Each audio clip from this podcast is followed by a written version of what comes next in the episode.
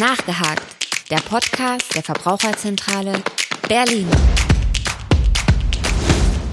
Hallo und herzlich willkommen bei Nachgehakt, dem Podcast der Verbraucherzentrale Berlin. Mein Name ist Henning Kunz und bei mir sitzt heute Britta Schautz. Und Britta, wir beide werden uns heute mal dem Thema Superfoods widmen.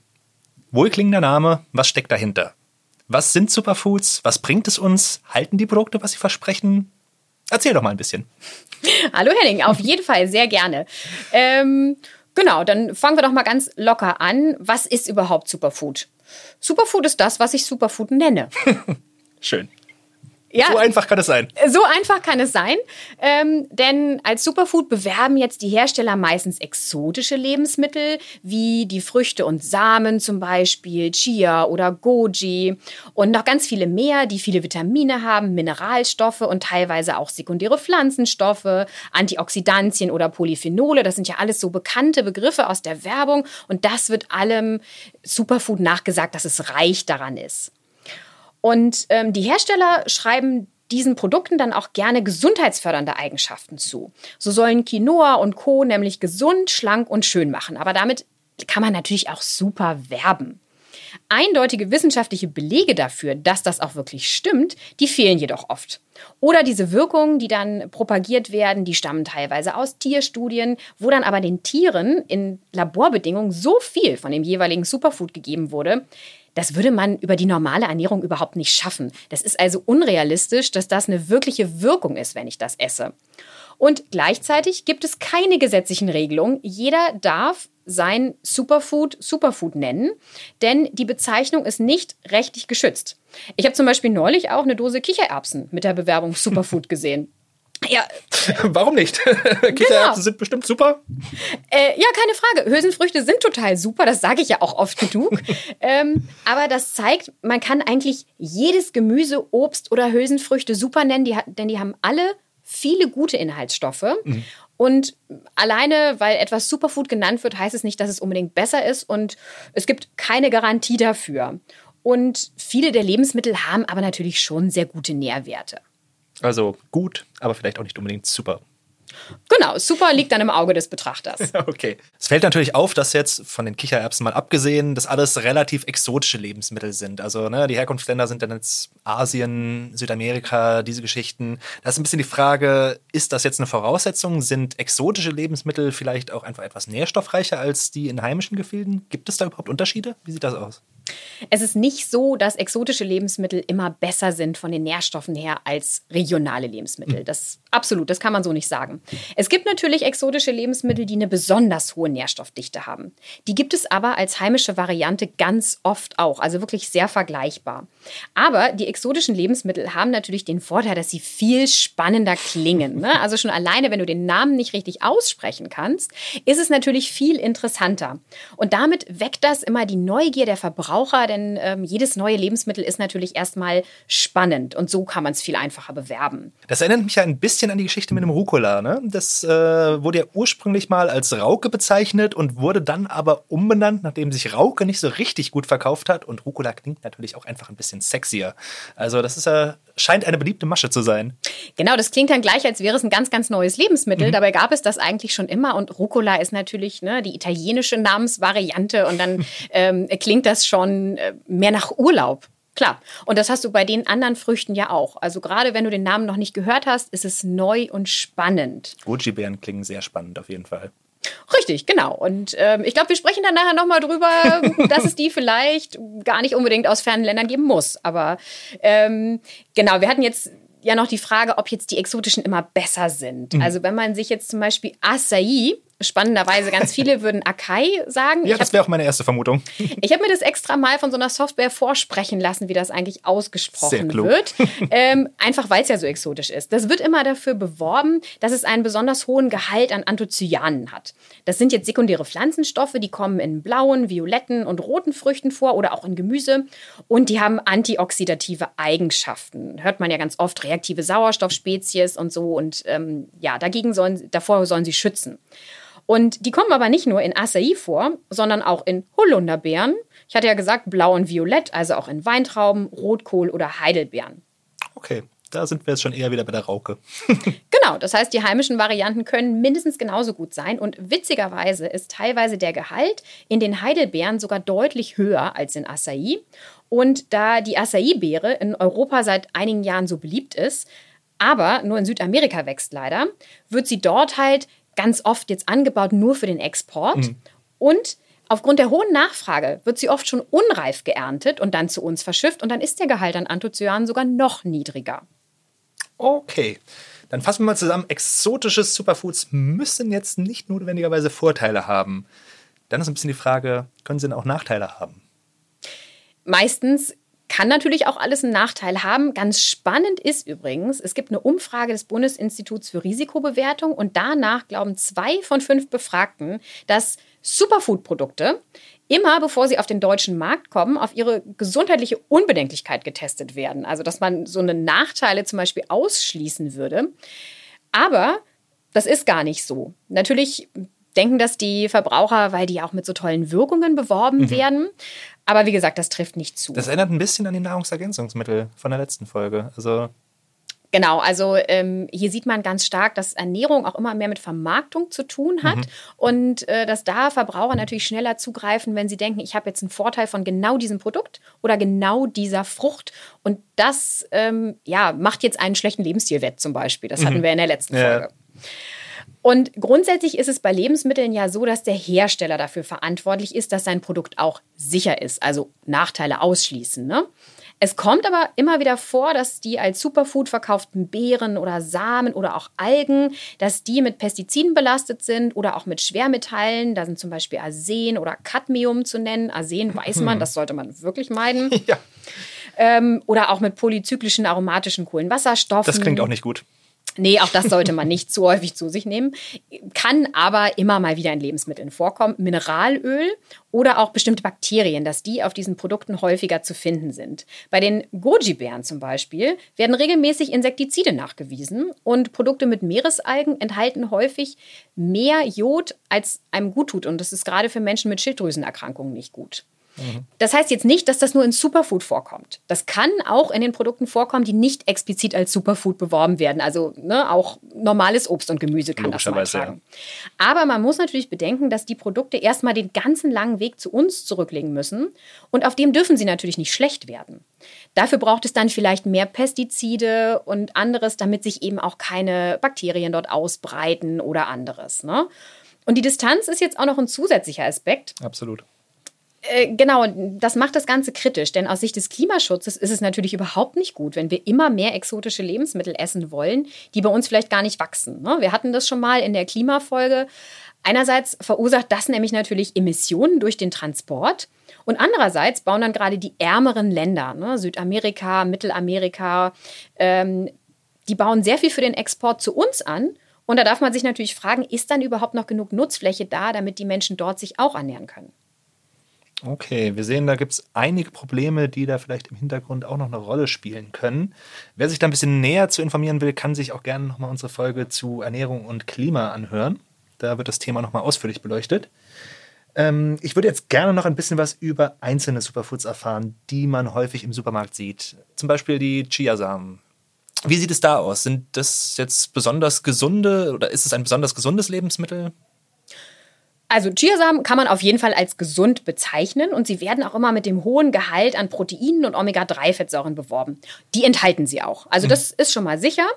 Außerdem haben sie auch ganz viele Ballaststoffe, welche dann im Darm aufquellen. Und man geht davon aus, dass das die Darmbewegung verstärkt und dass das dazu führt, dass verschiedene pathogene Substanzen, die in unserer Ernährung vorkommen können, auch krebserregende Stoffe, dass die dann schneller aus dem Darm nach draußen bewegt werden. Also es ist so ein bisschen, ähm, mhm. ja, um den Darm sauber zu halten. Mhm.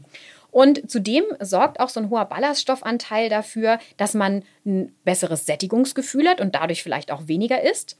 Und dass der Blutzucker weniger stark ansteigt. Ich nicht so schnell Heißhunger bekomme und gleichzeitig auch eine cholesterinsenkende Wirkung eintritt, dadurch, dass Gallensäuren gebunden werden. Aber es gibt auch andere Lebensmittel, die ganz viele Ballaststoffe enthalten. Gemüse und Obst und wir hatten die Hülsenfrüchte, die natürlich auch. Wer also gerne Chiasamen essen möchte, der kann das gerne machen. Es sollte aber eine Menge von 15 Gramm, das sind so etwa zwei Esslöffel, am Tag nicht überschritten werden, denn natürlich kann man sich vorstellen, viele Ballaststoffe können auch zu unangenehmen Nebenwirkungen kommen. Und ähm, es ist auch so, dass teilweise so ein bisschen Hautausschläge äh, beobachtet wurden, wenn jemand zu viel davon zu sich okay. nimmt. Also einfach, ja, Verträglichkeit. Und ganz wichtig, bei so vielen Ballaststoffen immer genug trinken. Und ich hatte vorher ja schon auch von heimischen Superfoods gesprochen. Es gibt quasi so einen Nährstoffzwilling. Also es ähm, gibt ein Produkt, was eigentlich genau die gleichen Nährwerte hat. Das sind die heimischen Leinsamen.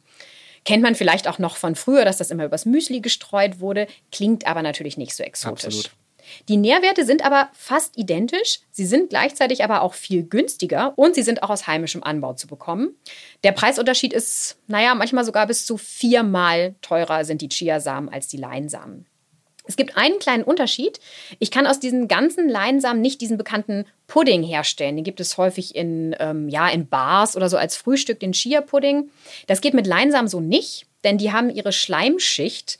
Klingt komisch, aber das ist das, was dann äh, diesen Pudding macht. Mhm. Nicht außen, sondern innen. Und deswegen muss man die vorher schroten. Man kann die aber auch schon geschrotet kaufen. Also von daher ist es noch nicht mal ein größerer Aufwand. Also selbst mit den geschroteten Leinsamen könnte ich da trotzdem diesen Pudding herstellen? Genau. Okay. Und der schmeckt auch sehr, sehr ähnlich, denn ähm, das ist wenn du diesen Pudding machst, relativ geschmacksneutral und es mhm. kommt immer darauf an, was du dann dafür verwendest, ob es Milch ist, Haferdrink oder Kokosdrink, danach schmeckt es dann mehr. Und ähm, es werden ja jetzt auch ganz viele Brote zum Beispiel immer mit Chia beworben und diese kleinen Mengen, die da drauf sind, die sind so gering, die tragen fast kaum fast gar nicht zu der Proteinaufnahme überhaupt am Tag bei. Deswegen ist es dann eigentlich auch egal, dass die Chiasamen viel Protein haben. Omega-3-Fettsäuren, ja, da sind dann auf jeden Fall welche enthalten. Aber es ist leider bei ganz vielen Lebensmitteln so, die jetzt aufgrund ihres Superfood-Gehalts beworben werden. Da ist meistens ganz, ganz wenig davon drin und äh, dadurch tragen die Superfoods fast gar nicht zu der Nährstoffbilanz des ganzen Lebensmittels bei. Aber dafür zum Preis, denn die sind in der Regel viel, viel teurer.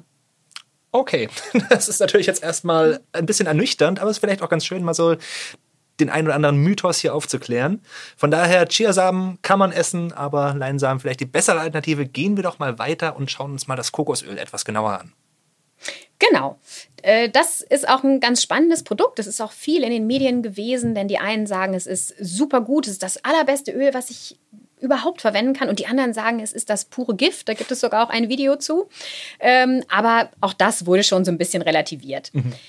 Kokosöl an sich wird aus dem Fruchtfleisch der Kokosnuss gepresst oder auch aus Kokosmilch gewonnen und nicht weiter behandelt. Und bei Raumtemperatur ist Kokosöl cremig oder fest und wird dann erst flüssig bei Erhitzung. Und ähm, es ist spannend, das heißt trotzdem Öl, aber ist eigentlich ein festes Fett. Generell unterscheidet man ja auch zwischen Fetten tierischen Ursprungs und pflanzlichen und damit zwischen eher ungesunden, den gesättigten Fettsäuren und den gesunden, ungesättigten Fettsäuren. Und Kokosöl ist hier so ein bisschen die Ausnahme, denn es ist zwar ein pflanzliches Fett, aber trotzdem sind da hauptsächlich gesättigte Fette drin und daher ist es nämlich auch bei Raumtemperatur fest, so wie Butter zum Beispiel. Kokosöl enthält nur ganz wenig ungesättigte Fettsäuren, aber etwa 90 Prozent gesättigte Fettsäuren. Das ist wirklich sehr, sehr selten für pflanzliche Fette. Mhm. Wir sagen ja immer, die soll man eher meiden, denn die ungesättigten sind deutlich besser Grundsätzlich sollte nämlich eine gesunde Ernährung viele von diesen ungesättigten Fettsäuren enthalten. Aber über Kokosöl wird auch viel Positives gesagt. Es soll antibakteriell wirken, antientzündlich und sich positiv auf die Blutfette auswirken. Aber auch hier haben wir die Nachweise eher aus Tierstudien und das kann so nicht auf den Menschen übertragen werden. Das heißt, es gibt keine wirklich bestätigte Aussage dazu. Was aber wirklich besonders ist an Kokosöl, es ist das Lebensmittel mit vielen mittelkettigen Fettsäuren. Und die kommen sonst nämlich in der Natur fast gar nicht vor. Sie werden auch vom Körper deutlich schneller aufgespalten und gehen dann direkt zur Leber. Im Vergleich zu diesen langkettigen Fettsäuren, wie sie sonst in der Nahrung vorkommen, haben die einen geringeren Energiegehalt, werden vielleicht auch gar nicht vom Körper so sehr aufgenommen und gleichzeitig verursachen die etwas, das nennt man, ist jetzt wirklich ein spezifischer Begriff, nahrungsinduzierte Thermogenese. Ähm, zum Glück kann man es relativ einfach erklären. Wenn ich etwas gegessen habe, produziert mein Körper viel Wärme. Das heißt, es wird viel Energie frei. Ah, okay. Dadurch schlägt das dann nicht so sehr auf die Hüften. Mhm. Steigert also den Energieverbrauch. Und daher kommt dann auch so ein bisschen die Theorie, beim Abnehmen soll man unbedingt Kokosöl zu sich nehmen und das hilft dann. Aber kann man sich natürlich vorstellen, so ein Esslöffel Kokosöl hat auch ganz schön viele Kalorien. Und dann müsste ich schon ziemlich viel Energie verbrauchen, damit das sogar noch zu einer negativen Energiebilanz führt. Und die Theorie ist auch nicht bewiesen. Also da gibt es keine Langzeitstudien für. Das würden wir auch nicht empfehlen. da würden wir lieber nochmal unsere Abnehmfolge empfehlen. Man kann Kokosöl gerne nehmen. Das schmeckt auch ganz spannend. Das kann man super auch für Pralinen benutzen oder für asiatische Gerichte. Und ähm, dann sollte man aber am besten fair gehandeltes nehmen, denn das wird ja im globalen Süden hergestellt. Da ist fairer Handel immer die bessere Wahl. Und dann am besten auch in Bioqualität. Aber das hat dann auch seinen Preis. Ne? Also 11 bis 25 Euro pro Liter ist schon teuer. Da sind Raps, Walnuss oder Olivenöl deutlich günstiger und haben insgesamt die günstigeren Fette. Und natürlich, Kokos wächst bei uns auch nicht. Da haben wir auch wieder einen langen Transportweg. Aber, also auch wenn es um die Sicherheit geht, wir hatten ja auch schon äh, Nachteile angesprochen, in normalen Mengen, so ein Teelöffel am Tag oder so, gilt das als völlig sicher. Das ist überhaupt kein Problem. Okay, also problematisch ist es nicht, aber die Vorteile, die da beworben werden, sind auch immer mal wieder ein bisschen fragwürdig oder es gibt zumindest eine unklare Studienlage. Genau, die ist auf jeden Fall so nicht auf den Menschen zu übertragen, die Studienlage. Und ähm, an sich sollte man als normales Öl im Schrank lieber sowas wie Raps- oder Olivenöl haben, was man regelmäßig benutzt, weil da die Fettsäurequalität einfach besser ist. Denn in Kokosöl fehlen eben diese langkettigen Fettsäuren. Okay. Und wie immer gilt natürlich keine Wunder erwarten. Aber vielleicht noch mal kurz zurück zu den Wirkungen. Du hattest vorhin von den Goji-Bären gesprochen, die oftmals dann auch belastet sein können. Ähm, wieso könnte es denn jetzt trotzdem noch einen Grund geben, die zu essen, wenn ich schon weiß, dass das eigentlich ein bisschen problematisch ist? Ja, das stimmt, aber das wissen Verbraucher natürlich auch oft nicht, denn auf den Produkten kannst du es nicht erkennen. Aber natürlich gibt es auch einen Grund, die zu essen. Ganz spannend, ähm, Goji-Beeren wachsen am gemeinen Boxdorn. Das klingt jetzt irgendwie äh, auch wieder, das ist dieser alte Name, ne? Rucola rauke hatten wir jetzt wieder. Ähm, der heißt auch gemeiner Teufelszwirn oder oh, chinesische Wolfsbeere. Ja, Teufelszwirn also, finde ich gut. Wenn man sich mal mehr mit Botanik beschäftigt, finde ich man lauter so eine spannenden Namen. Und spannenderweise können die auch in Deutschland wachsen. Das heißt, ich könnte mir selber hier meine Goji-Beeren anbauen. Könnte also auch heimisches Superfood sein. Und ähm, die werden aber schon lange in der traditionellen chinesischen Medizin angewendet. Das ist ja was, was man hier auch immer mal wieder Naturheilverfahren anwendet. Und da werden ihnen ganz viele gute Eigenschaften zugesprochen. Zum Beispiel Stärkung des Immunsystems, Verbesserung der Herzgesundheit, man soll besser schlafen können und die Alterung soll gestoppt werden, also gehemmt. Es gibt einige Studien an Menschen, die haben auch gezeigt, wenn ich ähm, eine tägliche Nahrungsergänzung mit Goji-Beeren über 90 Tage zu mir nehme, dann steigert das den Antioxidantienspiegel im Plasma und schützt damit auch die Netzhaut älterer Probanden. Das heißt jetzt aber nicht, dass das andere Produkte, die viele Antioxidantien hätten, wie zum Beispiel wir hatten schon die Blaubeeren, dass die das nicht könnten. Und die Europäische Lebensmittelsicherheitsbehörde die hat sich die ähm, Aussagen angeschaut, die eingereicht wurden. Also das heißt, wenn ich irgendwie so eine Aussagen auf mein Produkt drucken lassen will, dann muss ich ja die Studienlage bewerten lassen von der EFSA. Und bei sämtlichen für Goji-Beeren beantragten Aussagen, die die Gesundheit betreffen, da wurde jetzt gesagt, dass wir keinen ursächlichen Zusammenhang haben zwischen der Behauptung und der Einnahme von Goji-Beeren. Das heißt, ich darf jetzt auch nichts davon behaupten, denn nichts davon ist wirklich wissenschaftlich nachgewiesen. Da gibt es viel zu viele kleine, unterschiedliche Studien, die auch unterschiedliche Ergebnisse haben. Und ähm, es ist, wie gesagt, keine Wirkung nachgewiesen und deswegen darf das auch nicht beworben werden und Verbraucher sollten sich davon jetzt auch nicht die Megawirkung erhoffen. Mhm. Oft wird auch auf den hohen Gehalt an Vitamin C in den Goji-Beeren verwiesen. Das haben sie auch, ja, das ist okay. Aber ähm, die werden in Deutschland ja selten frisch verkauft, sondern eher in getrockneter Form. Und je nach Saison haben wir natürlich auch heimische Vitamin C-Bomben. Also wir haben natürlich die Kiwi im Moment, die kommt auch aus Italien. Die ist jetzt nicht unbedingt heimisch, oder? Nee, aber es gibt sie auch schon aus Italien in der Regel. Nicht unbedingt aus Neuseeland. aber im Winter gerade wäre die Kiwi ganz gut, aber im Sommer haben wir da Früchte wie die Erdbeere. Wir haben auch Gemüse wie die Paprika oder auch schwarze Johannisbeeren. Die sind so eigentlich das Nonplusultra an Vitamin C. Und im Vergleich zur Goji-Beere haben die alle viel, viel mehr Vitamin C. Dafür muss man Goji-Beeren nicht essen. Okay. Was man hier nochmal sagen müsste, genau, es könnte nämlich auch Nachteile geben, nicht nur wegen der Pestizide, sondern es kann Wechselwirkung geben zwischen Goji-Beeren und Vitamin K-Antagonisten. Das sind so Blutverdünner, die gerade ältere Menschen häufiger nehmen, damit sie eben keinen Schlaganfall bekommen oder ähm, andere Herz-Kreislauf-Erkrankungen.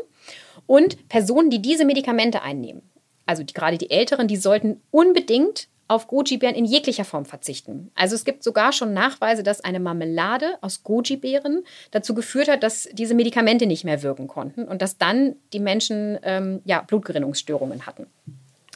Und ähm, genau, dann kann es natürlich zu Blutungen kommen. Ja, das äh, sollte man vielleicht lieber vermeiden. Richtig, genau. Und ähm, es werden auch ganz oft Produkte beworben, dass da jetzt ganz viel Goji drin ist und so weiter. Und dann drehe ich das Produkt um und es sind nur drei Prozent. Also das ist ganz oft bei diesen Superfoods so. Da sollte ich immer ganz genau in der Zutatenliste schauen. Aber Menschen, die diese äh, Medikamente nehmen, sollten auch diese drei Prozent schon meiden. Insgesamt gibt es laut Bundesinstitut für Risikobewertung keine Gründe, dass gesunde Menschen Goji-Beeren nicht essen sollten. Das heißt, sie können das ruhig machen. Aber ähm, die haben einen sehr hohen Zuckergehalt, denn die kommen ja oft getrocknet. Das sind dann, naja, so 40 Gramm mindestens pro 100 Gramm. Okay. Genau. Das, das ist ganz ordentlich. Richtig. Also eher sehr, sehr wenig. Aber wir haben jetzt auch keine gesundheitlichen Vorteile. Okay, insgesamt würde ich das Ganze jetzt mal doch eher als ernüchternd zusammenfassen. Ich meine, wenn man sich das mal anguckt, wir sehen, die meisten Superfoods sind äh, schon gesund, sie haben gute Inhaltsstoffe, es ist jetzt aber auch nicht so viel besser als vieles, was man auch hier heimisch findet, wo dann eben der Transportweg doch nochmal deutlich kürzer ist, weniger CO2 anfällt und was dann vielleicht im Endeffekt auch zu bevorzugen wäre, auch wenn sich die Namen vielleicht etwas weniger sexy anhören. Aber ich glaube, darüber kann man im Endeffekt dann auch mal hinwegsehen. Britta, vielen Dank. Es war wie immer, muss ich sagen, sehr informativ. Danke auch an unsere Hörer fürs Zuhören und bis zum nächsten Mal. Nachgehakt der Podcast der Verbraucherzentrale Berlin.